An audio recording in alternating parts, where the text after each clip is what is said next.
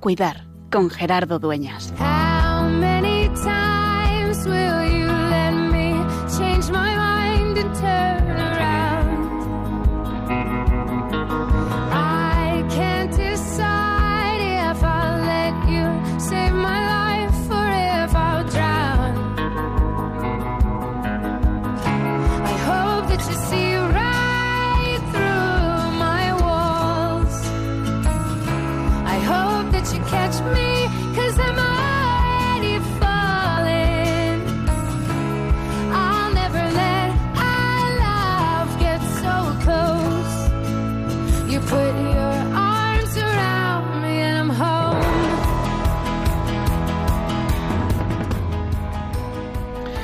Tiempo pasa que vuela y hacemos dos años, dos temporadas completas que te estamos acompañando los martes en tiempo de cuidar. ¿Qué nos iba a decir hace solo unos meses que el tema, la pandemia, iba a ser el centro de nuestra vida? Y que no solo eso, sino que además la pastoral de la salud, la situación sanitaria en los hospitales, en los centros de atención primaria, las pautas en todos los sitios, en los colegios, en las empresas, en nuestra vida diaria, incluso los lugares de ocio, iban a ser el centro. En medio de esta situación, en medio del análisis de esta segunda ola que volvemos a padecer, que en realidad no hemos dejado nunca de padecer, queremos seguir haciendo una apuesta por la esperanza. La prudencia hay que darla por descontado. El autoprotegerse es también cuidar a los demás. Y creo que así lo hemos de entender. Porque cuando yo me protejo, cuando yo mantengo la distancia, cuando me pongo la mascarilla, cuando me lavo frecuentemente las manos, incluso cuando desinfecto el estudio al acabar el programa, no solo me estoy protegiendo a mí, sino que también estoy cuidando al que viene detrás, al que se encuentra conmigo, para no convertirnos en vectores de contagio. Y en medio de todo eso, siempre la pregunta, ¿y Dios dónde está? Dios está donde ha estado siempre, en la cruz, acompañando a los crucificados del mundo, acompañando a los que sufren porque han perdido un ser querido, acompañando al que lo está pasando mal en el hospital. Y tenemos amigos, seguro que tú también tienes amigos y conocidos que están pues ingresados o pasándolo mal en casa. También al que tiene que cuidarse y tiene miedo, también al que vive las consecuencias de esta pandemia de otra forma. Quizá no en lo físico, sino en lo psíquico, en la pérdida de esperanza, en el inicio de una depresión, aquellas personas que no pueden ser atendidas, en los que necesitan las personas con necesidades especiales. En medio de todo eso, Dios sigue estando ahí para recordarnos, como lo ha hecho en esta pandemia, que nos debemos cuidar, que el cuidado de los unos a los otros es hacer vida ese Evangelio del Señor Jesús, que quiere ponerse en mitad de nuestro mundo y que hoy, como hace dos mil años, nos sigue hablando. Hoy celebramos la fiesta de estos arcángeles, Gabriel, Miguel y Rafael, el mensajero de Dios, el que, el defensor de Dios y la medicina de Dios. Que descubramos, en medio de su palabra, poniendo todo de nuestra parte, que Dios está siempre por la salud y que nos recuerda, hoy, como cada día, hoy más que nunca, que es y sigue siendo tiempo de cuidar.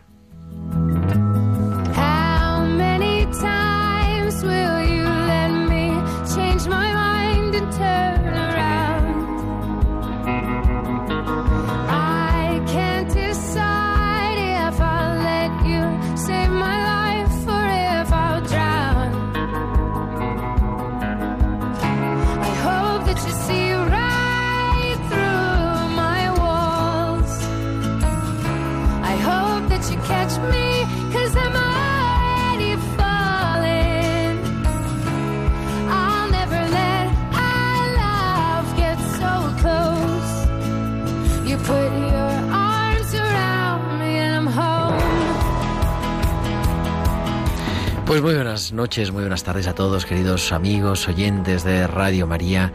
Estamos en esta tarde, en este atardecer del 29 de septiembre del año 2020, en el programa 99. Son las 8 y 6, las 7 y 6 en Canarias, y emitimos desde los estudios centrales de Radio María en Madrid para pues acompañarte en estos 60 minutos de radio, estos 60 minutos dedicados a la pastoral de la salud. Al otro lado del cristal, y hacía mucho tiempo que no nos vemos, aunque tenemos tanta más, tantas mamparas aparte del cristal que casi casi le intuyo. Javier Pérez, Javi, muy buenas noches. Buenas noches, Gerardo.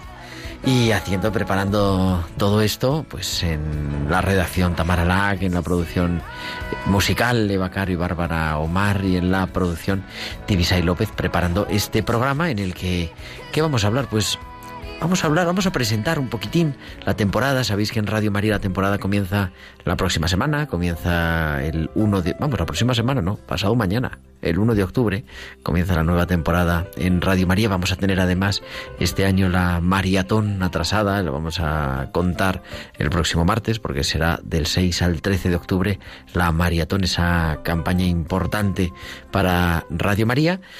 Vamos a hablar de la nueva temporada de Tiempo de Cuidar y vamos a tener también pues a unos invitados muy especiales, a un capellán de hospital que lo tuvimos, nos dio su testimonio, cómo estaba viviendo en plena pandemia la situación del COVID y hoy nos viene a compartir un poco su historia, su vocación.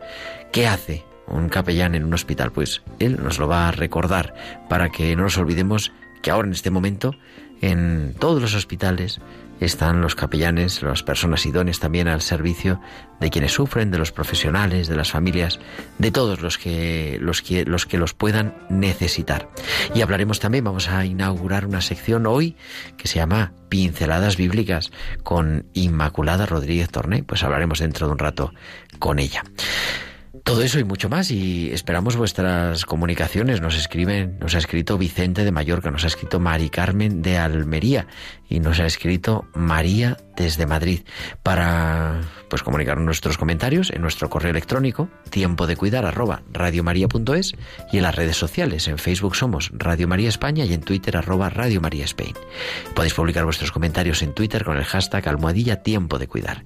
Y como ha hecho Vicente de Mallorca, nos podéis enviar vuestros mensajes durante la emisión en directo del programa a nuestro WhatsApp del estudio al 668 594 383. 668 594 383. Tenemos todo preparado, son las 8 y 8, las 7 y 8 en Canarias y viajamos para escuchar a Valcisa y sus hospitales con alma.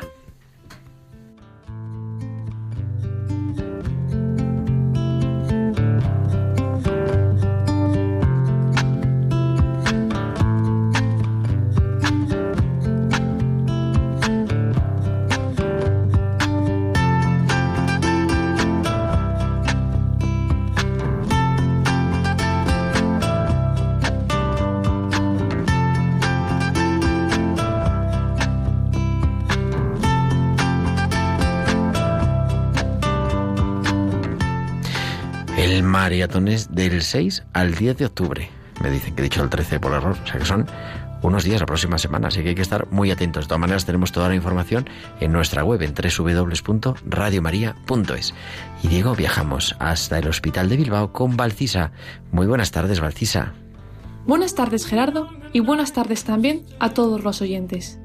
Pacientes ácidos. No es justo pensar que solo aquellos pacientes que están con una buena actitud en el hospital son fuertes y que por el contrario, aquellos que son más ácidos no lo son. ¿Quién dicta las características de la fortaleza? ¿No es la fortaleza algo interno? Admitámoslo. Nos es más fácil y agradable hablar o simplemente estar con una persona que tiene una sonrisa en su cara y palabras bonitas que decirnos. Pero, ¿qué pasa con aquellas personas que no son capaces de encontrarse para mostrar gratitud? ¿Les damos la espalda? Iba de camino a visitar a Jesús cuando una enfermera me preguntó cuáles eran los criterios para visitar a los pacientes. acto seguido, me contó que este paciente tiene una peculiar forma de ser y que según ella no sabía hasta qué punto se iba a beneficiar de las visitas de los voluntarios. En ese momento me planteé si ir a verle o no. Me dicen que es un paciente que está enfadado con el mundo y que normalmente está acompañado por una cuidadora, a la que incluso a ella le habla mal. ¿Qué hago? ¿Le visito? ¿Me arriesgo a no ser bien recibida? Lo cómodo fue pensar que si me dicen que no tiene buena actitud, pasar de largo, pero luego pensé, el criterio para ver a los pacientes es que sean enfermos que por alguna razón que se me escapa de mis conocimientos han acabado en esta lista. No hay criterios de exclusión para no visitarlos, solo hay inclusión, que sean enfermos. Jesús es un enfermo, y que en ese momento estaba solo. ¿Por qué no visitarle? ¿Porque puede que me diga algo feo? Las leyendas de la probabilidad son desafiadas por el amor. Actitudes de buen corazón no entienden de matemáticas, siguen sus propias leyes. Cuanto más das, más grande se hace. Y así fue. Entré saludando a Jesús sin esperar nada a cambio. Hoy sabía que la entrega de mi saludo era lo único que podía hacer. No me dijo nada, no quiso más que lanzarme una pequeña mirada para luego apartarla. Pero en el fondo, lo que pasó fue, no me rechazó, no me dijo que me fuera, no quitó su mano cuando yo se la cogí. Creo que esto fue lo máximo que su dolor y angustia interna eran capaces de expresar. Que me digan que eso no es fortaleza si uno está pasando por lo mismo que él. Animo a todos a que no caigamos en la comodidad y seamos nosotros los que hablemos de nuestra fortaleza, en vez de fijarnos en la de los pacientes, para poder ayudarles en su lucha con la enfermedad. Son estas las situaciones más duras en las que se necesita una mayor fortaleza por parte de todos. Hasta la semana que viene. Pues hasta la semana que viene, Valcisa. Esperamos siempre tus hospitales con alma.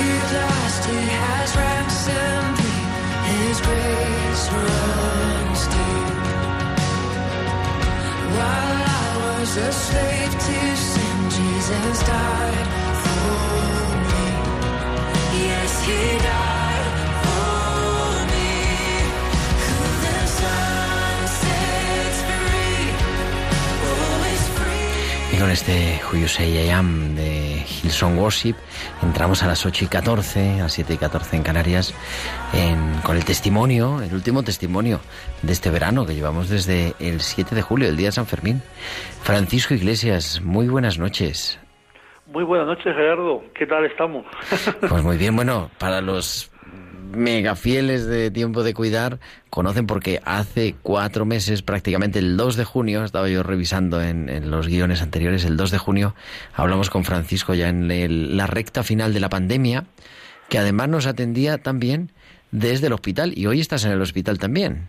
Sí, esta tarde me ha tocado también guardia, así que un cordial saludo aquí a todos los oyentes, en especial del programa tiempo de cuidar, muy bien. que, bueno, muchas cosas que hablar, nos comentaste el otro, la otra ocasión, ¿no?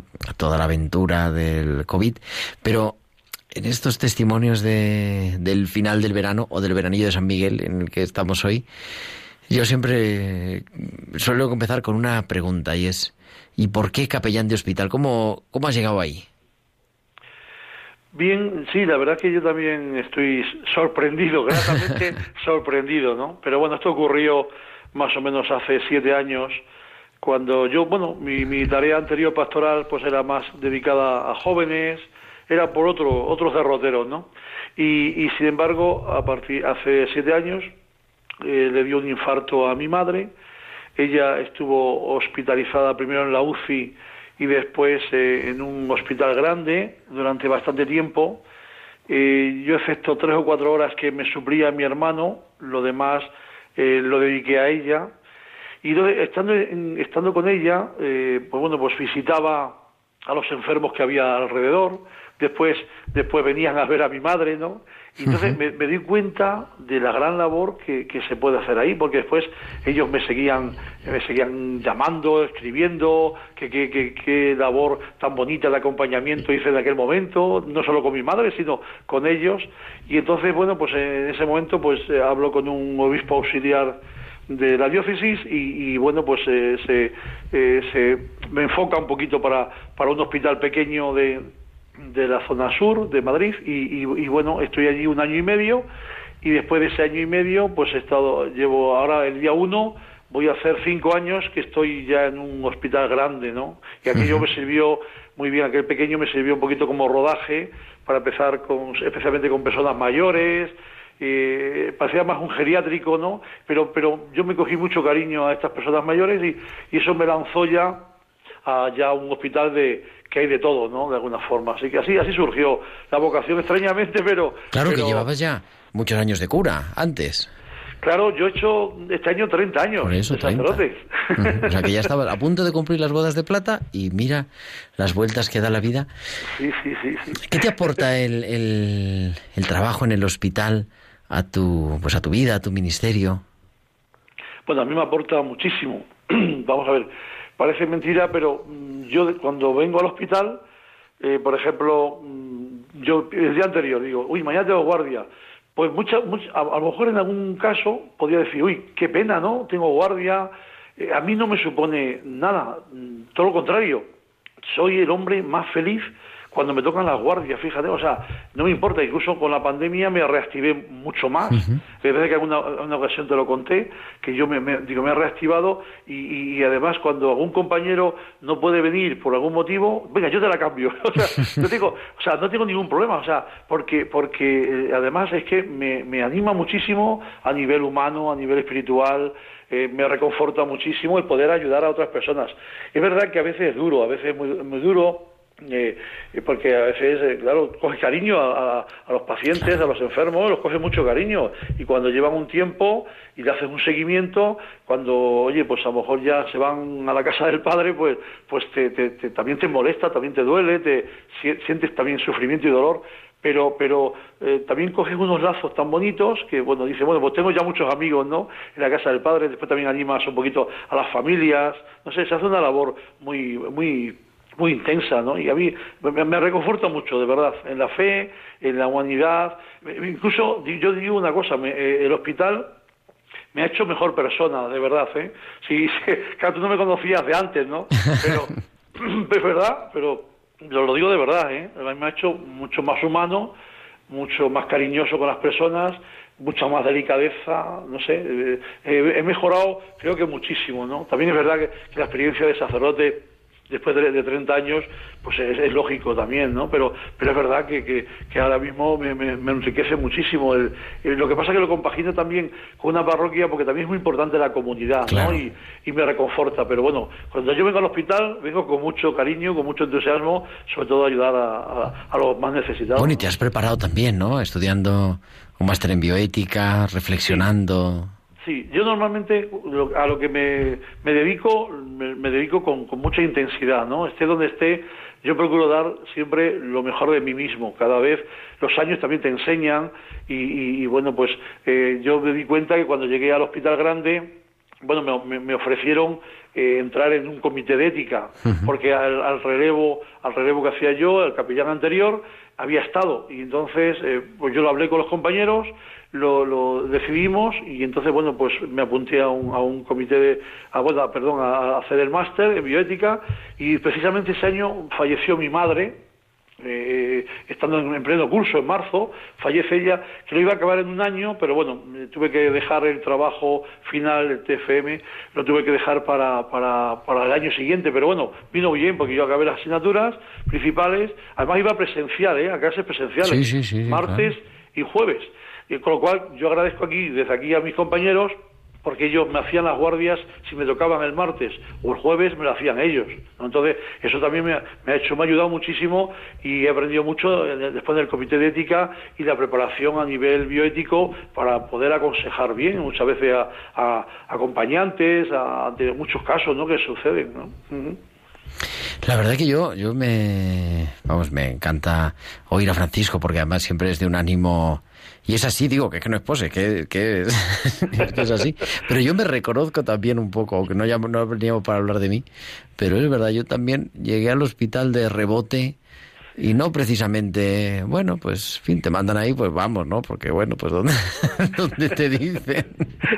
Pero después, con el paso del tiempo, te das cuenta, oye, pues es que es verdad, es que ahora no lo cambiaría, ¿no? O sea, ahora si pudiera estar en otro lado. Y es verdad que es un poco de locos, porque que sepan los oyentes que tampoco piensen que hay tortas para ser capellán de, hospital.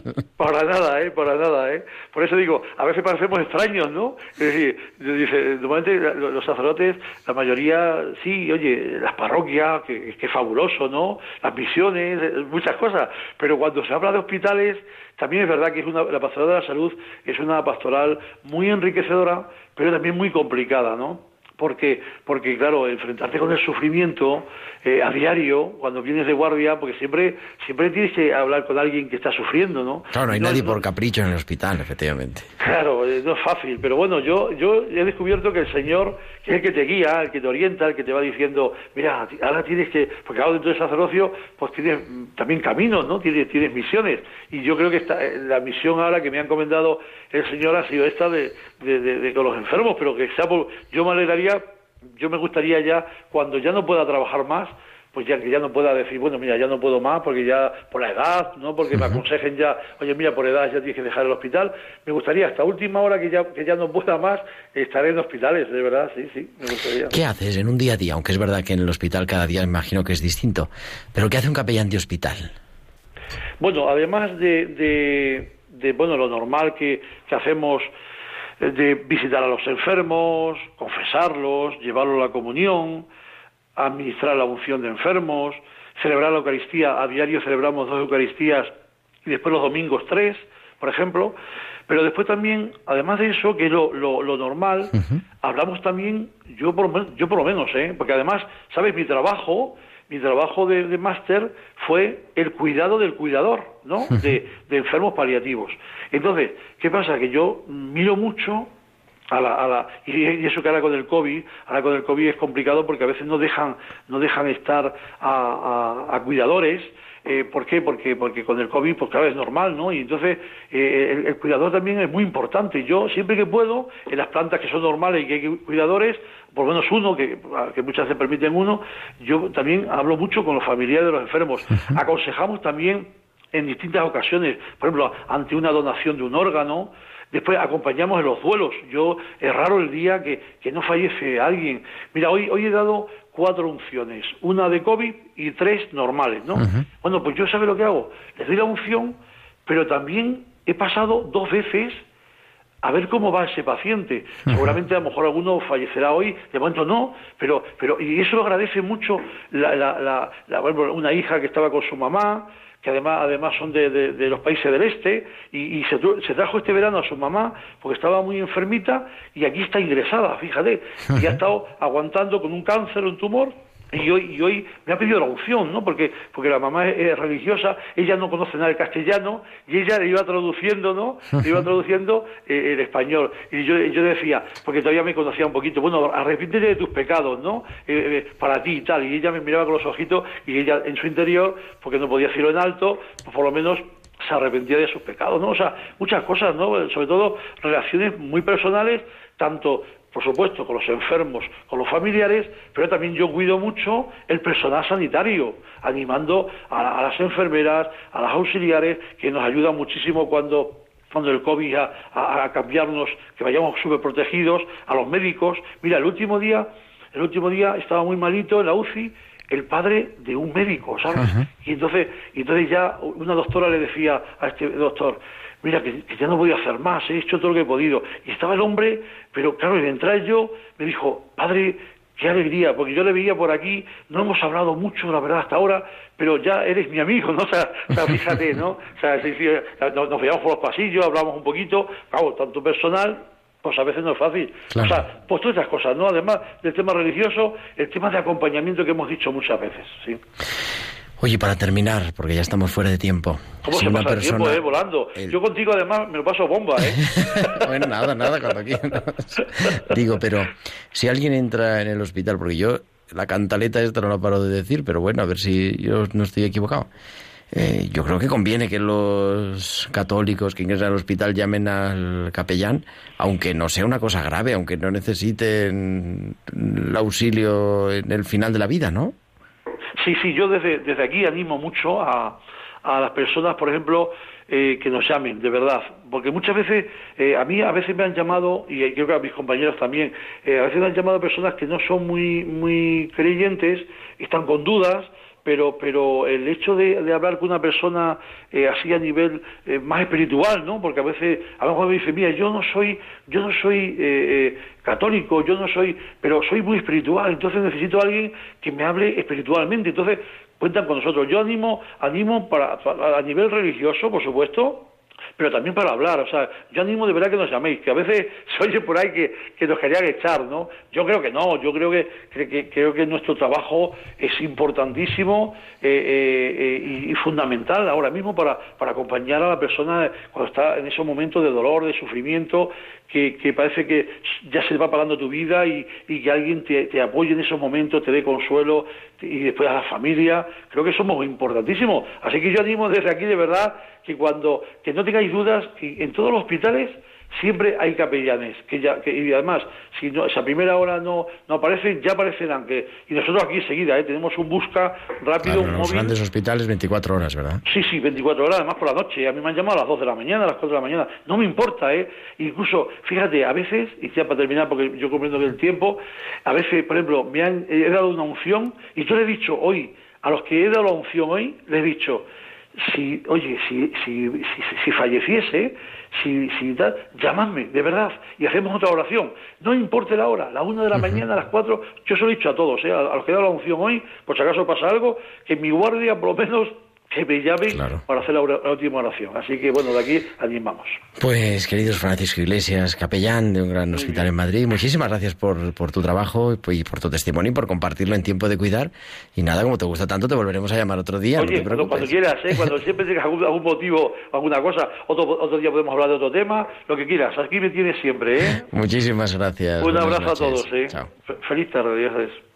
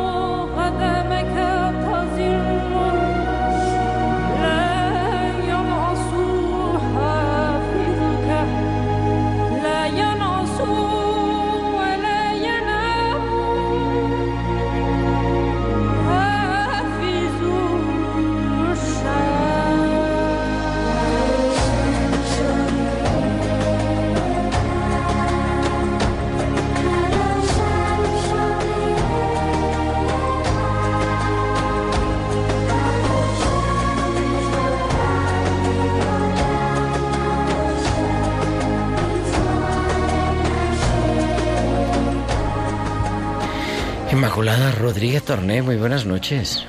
Hola, buenas noches, Gerardo. Bueno, está. ¿Qué, qué estamos escuchando? Porque. Bueno, pues estamos escuchando el Salmo 121, eh, cantado por el coro de los niños del Antoniano, de Italia. De Boloña, o sea, que es el, el 120. ¿En qué idioma? ¿El Salmo 121?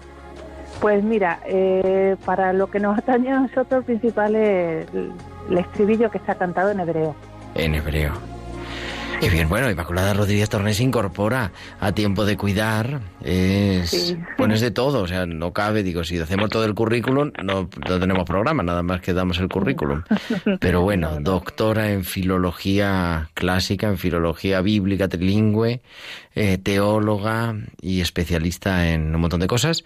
Actualmente directora de la revista de Tierra, la revista Tierra Santa de los Sí. eh, de la custodia de los de franciscanos y que se incorpora a una sección que se llama Pince- Pinceladas Bíblicas con Inma.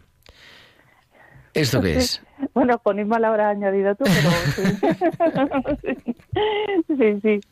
Bueno, pues esta sesión, bueno, yo soy biblista, ¿no? Se- por lo que has leído se nota un poco, ¿no? No, no lo he Eh, leído, lo he sí, hecho de memoria, ¿eh? eh, Bueno, es- eh, yo he querido conjugar un poco ahí eh, ese ser mío de biblista, que esa vocación mía, con una cosa que tú no has nombrado que también me define un poco, y es que soy ilustradora en mis ratos libres y... Es y bueno, verdad, es no verdad, he tan visto dibujos, pero, he visto dibujos. pero bueno, no tengo mucho tiempo, pero bueno, un poco por ahí va el, el título, ¿no? Eh, yo quería aportar ahí como una especie como de toques de, de las palabrejas hebreas y griegas que pueden aportar pues un poco de color a- al texto bíblico cuando se entiende en la lengua original de, de la Biblia. ¿Cómo se le ocurre a una chica como tú ponerse a estudiar hebreo? Eh, pues bueno, la verdad es que es bastante exótico. ¿eh? Yo cuando veo alguna reunión la gente se queda un poco así pillada porque dice, uy, esto es como Indiana Jones, pero de los manuscritos, ¿no? pues una cosa así, parecida, ¿no? Pero en mi caso mm, fue, eh, yo siempre he sido, yo, yo creo que desde pequeña, quizás muchos oyentes se identifiquen con lo que voy a contar, pero yo creo que desde pequeña tenía un fuerte sentimiento religioso y no sé si acentúa por ser de Sevilla, las cofradías, esas cosas, ¿no? Pero mm, hacia los 14 años yo, no sé, tuve una, una, experiencia como, como fuerte y me sentí muy atraída por la figura de Jesús.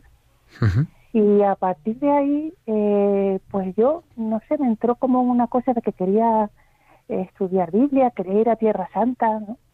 La monja de mi cole se pensaba que yo me había pasado algo, algo extraño.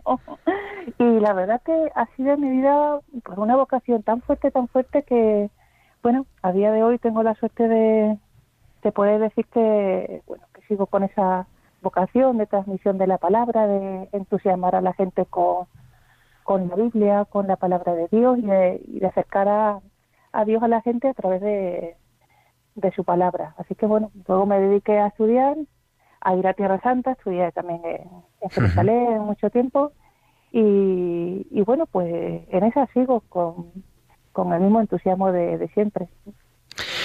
Pues yo, a mí se me ocurría, la verdad, que cuando nos hemos conocido dije, Inma, quiero que estés en mi programa en una pequeña sección. Es verdad, esto no es un programa de Biblia, no es tampoco un programa de Tierra Santa, que también, ten- que también tenemos, no es un programa de liturgia, pero sin embargo, desde la pastoral de la salud, pues eso, que no se nos olvide que es pastoral, ¿no? ¿Y qué vamos a hacer en esta sección? Que ver algunas palabras, ir viendo, pues, la- un poquito la vida de Jesús, ¿no? Sí, eh, es poco tiempo. Entonces yo con estas pinceladas eh, creo que primero nos vamos a acercar a, a los relatos de curaciones de Jesús, a los relatos de, de milagros, pero especialmente de curaciones, el tema de, del programa, y ahí explicaré con algunas de las palabras eh, del texto, las palabras griegas del Nuevo Testamento, actitudes de Jesús, eh, pues sobre todo las actitudes de misericordia, cosas de los pasajes que, que nos pasan un poco desapercibidas por la traducción. Claro. O sea, desde la lengua original, pues bueno, pequeñas pinceladas que, que, nos, que nos acerquen a, a estos textos tan, tan bonitos. Sabes que hay más de 50 relatos de, de milagros en los evangelios y la mayoría son de curaciones. Entonces, bueno, es muy importante que nos acerquemos a esa faceta curadora de, de Jesús desde dentro. Es verdad que, bueno, poderlo leer, o aunque no sea leer completamente, pero poderlo saber, saborear en, en, hebreo bíblico o en griego bíblico es otra cosa. Y hay gente, me decías, porque digo, pero bueno, esto lo estudia alguien, y me decías que sí, ¿no? Que hay, hombre, no una multitud, pero hay gente que estudia esto por así, por hobby. Sí, sí, tengo la suerte de decir que tengo bastantes alumnos para lo que es y muy buenos alumnos. Eh, esto lo, imparto yo porque, bueno, en las conferencias bíblicas, eh, aparte de ser teóloga, como soy filóloga, siempre explico alguna palabrilla en hebreo, en griego, y, he tenido gente que me pedía estudiar eh, las lenguas de la Biblia.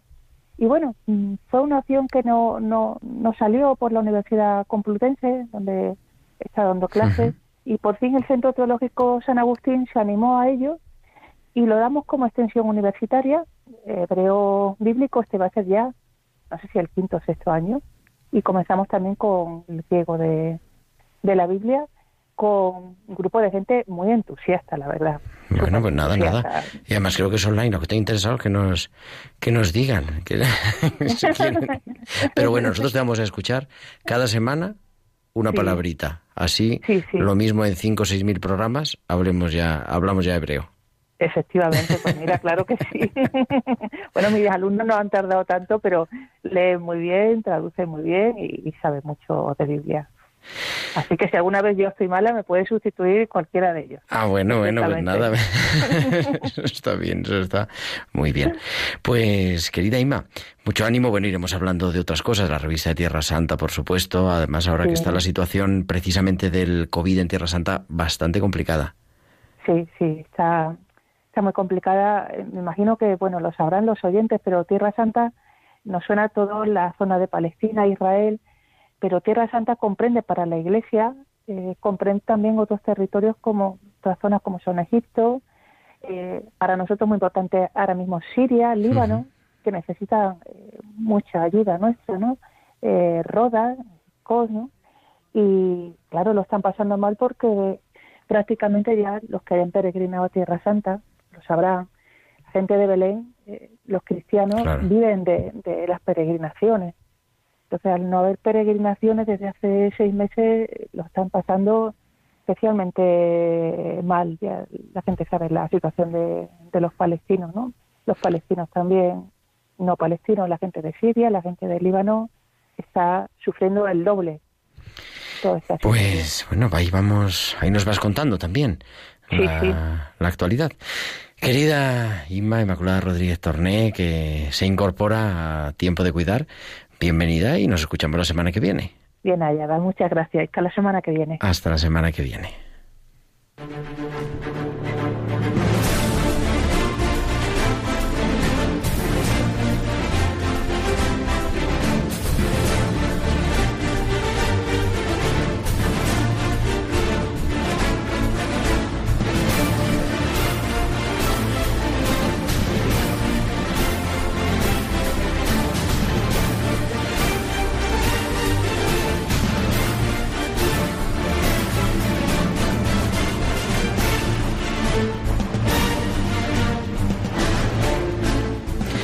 Y comenzamos, este es, dice, tiempo de cuidar y de tertulia, aunque vamos a presentar a los tertulianos porque hoy no es tanto la tertulia, pero tenemos un habitual, Lorenzo Forero, muy buenas noches. Buenas noches, Lorenzo y Gerardo, buenas noches a todos. Muchas gracias por lo de habitual, ya después del programa. Hombre, claro, claro, ya te escuchamos. Pero, me, me ha dicho mi, nuestra productora, Tibisay, dice, dice Lorenzo que le preguntes por el bar y por la Liga de Fútbol y eso. Siempre, pues empezar ya a hablar de otras cosas, ¿no? Yo creo que a ver si cambiamos un poco. Estamos saturados de tanto de tanto problema, ¿verdad? De tanto corona, pues un poquito de... Digo, seguro que esta vez es para hablar de la Liga. bueno, pues casi. Me ha dicho que me mire todas las ligas española, la alemana, la inglesa. Está bien la cosa, pero Vamos a dar una batida por todas. ¿Cómo crees que se, cómo se nos presenta esta esta temporada? Porque una temporada incierta verdaderamente, ¿verdad? Este curso 2021. Hablamos de fútbol. No, no, hablamos, hablamos de salud. Una temporada incierta, sí, tú lo has dicho, Gerardo. Yo creo que, fíjate yo, el otro día oyendo un poco hablar de todo el tema de la, de, un poco del enfrentamiento de estas instituciones, un poco que se está viendo lo que peor llevamos, quizás la incertidumbre. La incertidumbre que ya lleva por sí una, una patología como la que tenemos encima, eh, pues por lo menos esperar que las instituciones pues se pongan de acuerdo en, en, las soluciones o en lo que tenemos que hacer, en lo básico por lo menos, ¿verdad? Mira, te voy a ir presentando porque tenemos, se nos van incorporando, aunque hoy vamos a hacer la presentación del nuevo equipo y a partir de la semana que viene ya empezarán nuestros oyentes a escucharla, pero tenemos a Blanca García, que está, creo que en Segovia. Muy buenas noches, Blanca. Gracias, Blanca Gracia. Eh, sí, exactamente. Buenas noches, Gerardo. ¿Estás en Segovia? ¿Dónde estás? Sí, estoy en Segovia ahora mismo trabajando, aunque la, la pandemia la pasé en Madrid.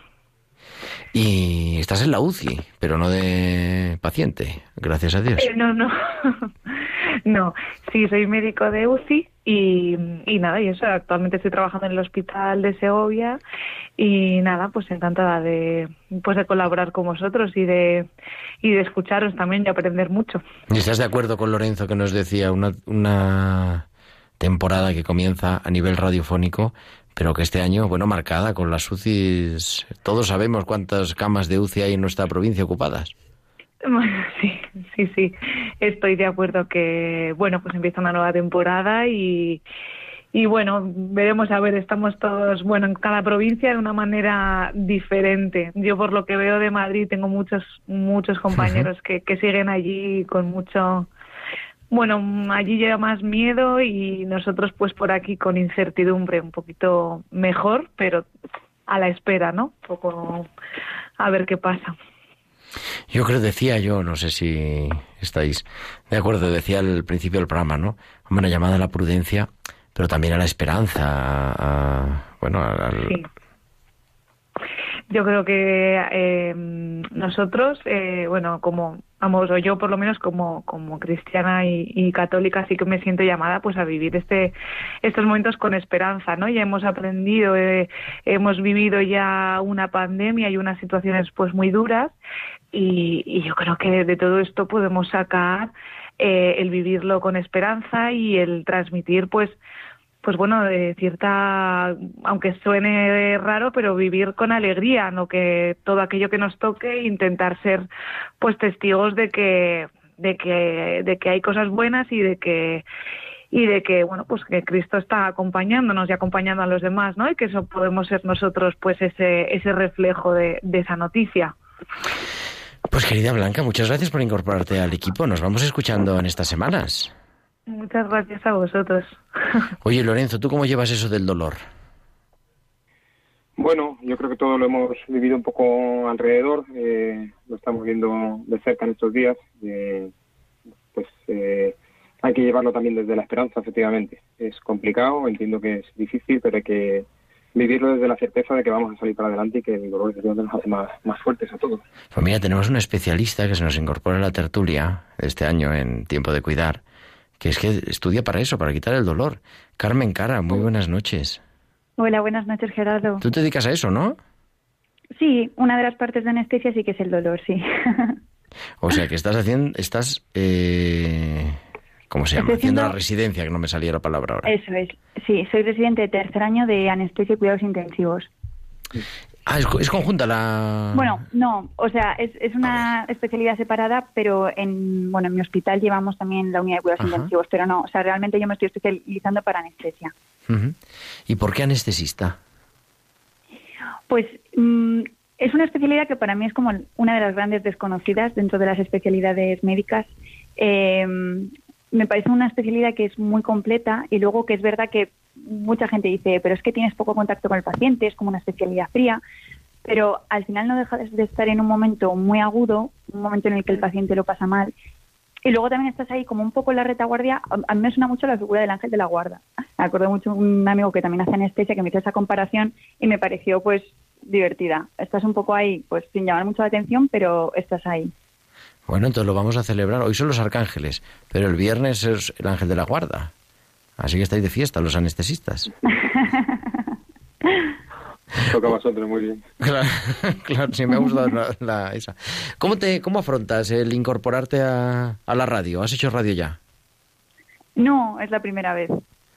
Bueno, pero con ganas. Yo creo que podemos eso aportar también, ¿no? El, el, el cómo seguir cuidando, en el fondo, que de eso se trata. Sí, eso es. Sí, sí. Pues querida Carmen, que nada, muchísimas gracias y vamos oyéndote estos martes en Tiempo de Cuidar. Muy bien, muchísimas gracias a vosotros por contar conmigo. Buenas noches. Buenas noches. Oye, Lorenzo, la verdad que a mí es que te han puesto anestesia. Yo, el sueño más rico que he tenido ha sido una vez que pusieron una anestesia para una operación. Es verdad que no era una cosa muy grave, pero Lo estaba escuchando y es verdad, esa, esa última mirada del anestesista, que además normalmente siempre se presta alguna bromilla de ¿a qué te dedicas? Pues a, no sé, soy inspector de Hacienda, ah, inspector de Hacienda, pues te voy a dar un poco más, ¿sabes? Te voy a dar un poquito más de gas. No sé, siempre se presta un poco la broma, pero es verdad que es como muy tranquilizador verlo, verlos allí. Sí, sí, yo me acuerdo perfectamente de, eso, de los últimos segunditos que van contando para atrás. más eso dice, Y- eche cuenta para atrás y no se sabe sí, hasta cuál sí. llegas. Y nunca sabes a cuál llegas, pero, pero llegas y después te despiertas y estás bien y dices, joder, bien. Eh, Es una especialidad que sí que tiene su parte humana, en su, su momento, precisamente porque somos un momento tan especial. Beatriz Rodríguez Ponga, muy buenas noches. noches. ¿Cómo estás? ¿Y desde dónde nos hablas? Porque... Pues mira, os hablo desde Barcelona.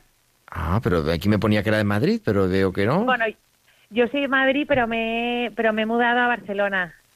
Porque, para conocer mundo. eh, para conocer el mundo, sí. No, bueno, no, para no. trabajar aquí. Ah, ¿qué estás haciendo? Cuéntanos, cuéntanos. Pues a ver, bueno, yo soy médico, eh, eh, yo estudié medicina en Madrid eh, y luego, bueno, ahora con el, con el COVID he estado trabajando eh, sobre todo en planta COVID y luego en un centro de salud en Madrid.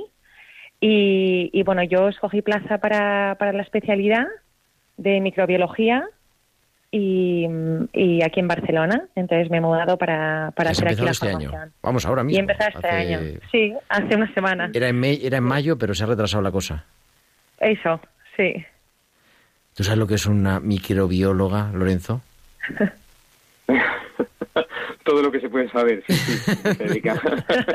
sé que sabe mucho de, No quiere decir que es una bióloga en pequeño. de todo.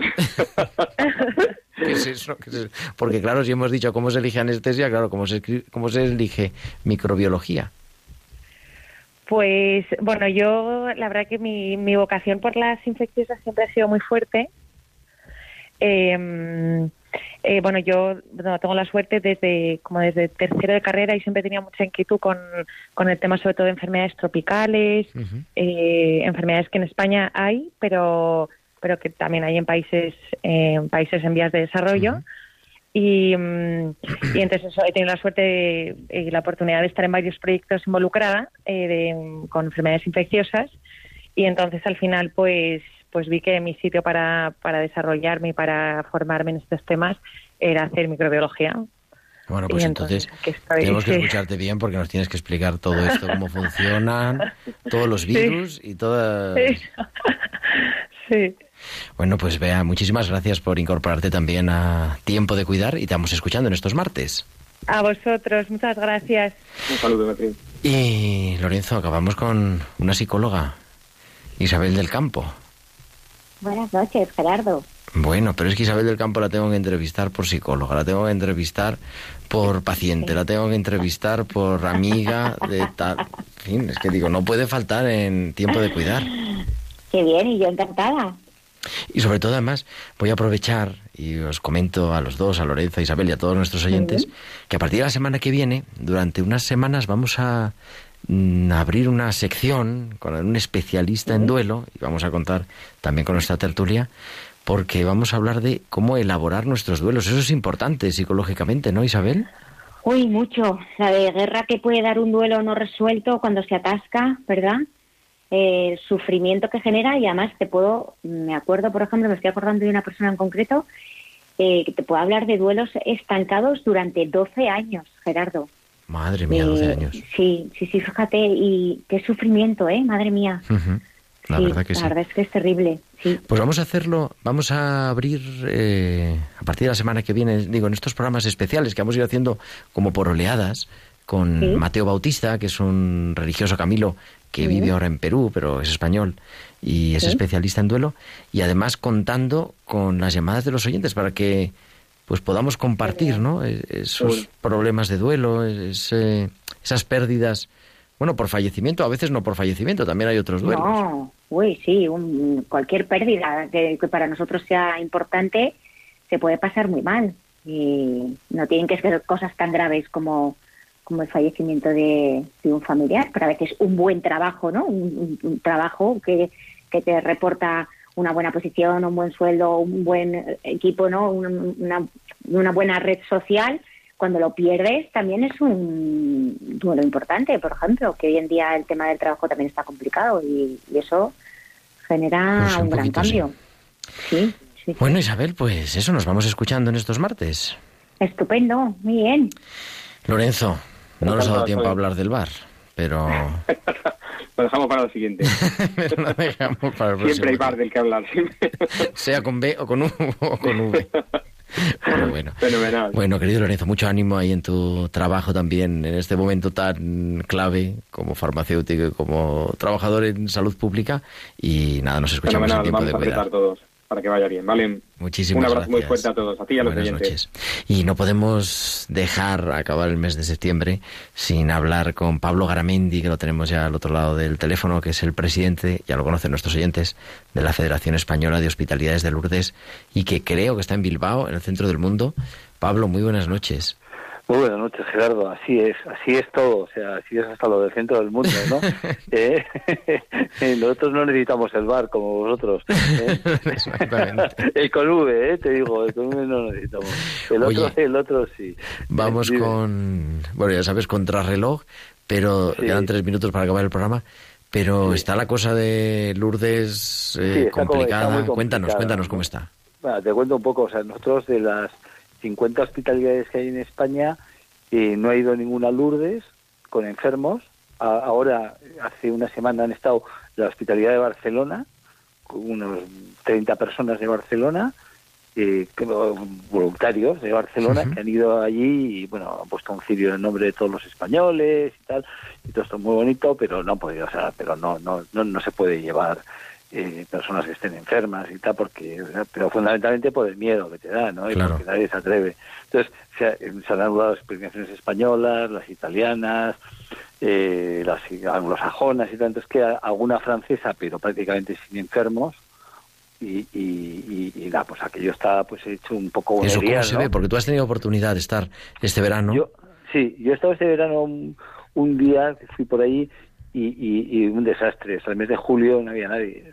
estábamos, eh, en la relación eucarística estábamos seis personas, incluidos sacerdotes, o sea, te puedes imaginar. Entonces, bueno, no inaudito, no impensable. ¿eh? Sí, sí, sí, es impensable, pero lo que pasa que es normal, ¿no? Al final, eh, la gente a la, a la que acompañan las hospitalidades, que es gente pues con, con problemas de salud o eh, muy importantes, pues, pues pues no se atreve. O sea, claro.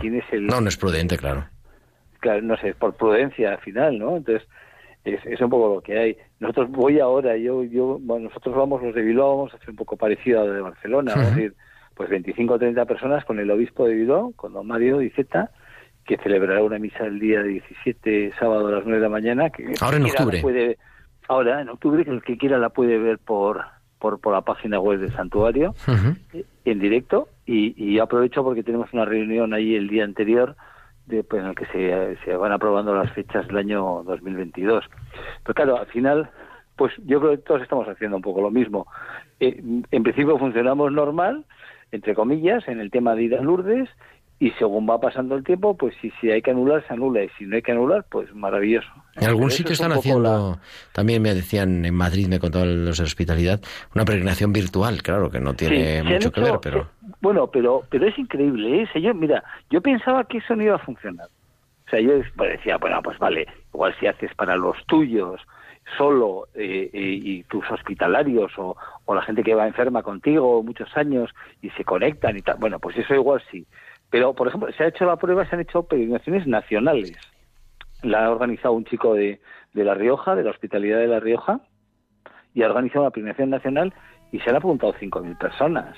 Sí, sí, sí, no, no, Eh, está la cosa. quiere decir que, pues que, que, que eso se, se van inventando otras fórmulas, pero bueno, es una, una pena, pero es, es lo que hay, ¿no? Hay que esperar a la vacuna y cuidarnos todo y cuidar a toda la gente que se pueda, ¿no? Eh, Hablamos a tu vuelta y nos cuentas cómo... Sí, sí, hombre, sí, sí. Yo ya sabes que encantado de hablar contigo y, y ya nos, nos vemos y eso, ¿eh? ¿Vale? Venga, pues Pablo Garamendi, el presidente de la Federación Española de Hospitalidades de Lourdes y presidente también de la Hospitalidad de Bilbao. Muchísimas gracias, buenas noches. Venga, un abrazo. Hasta luego, Gerardo. Y llegamos al final. Os esperamos el próximo eh, martes, digo yo ahora cuándo es. El próximo martes, 6 de octubre, el primer día de la maratón. Comenzaremos con esto de elaborando los duelos y con todas las, las novedades que hemos ido presentando en este programa. Ahora os dejamos con cuarto de lectura, que ya están aquí preparados para entrar nuestros compañeros de cuarto de lectura, como siempre, con las novedades que tenemos que leernos todos, con Rafael Roldán y Daniel Pernudo. Y hasta la semana que viene, gracias a Javi Pérez en el control del sonido, os esperamos el próximo martes. Un abrazo de vuestro amigo el diácono Gerardo Dueñas.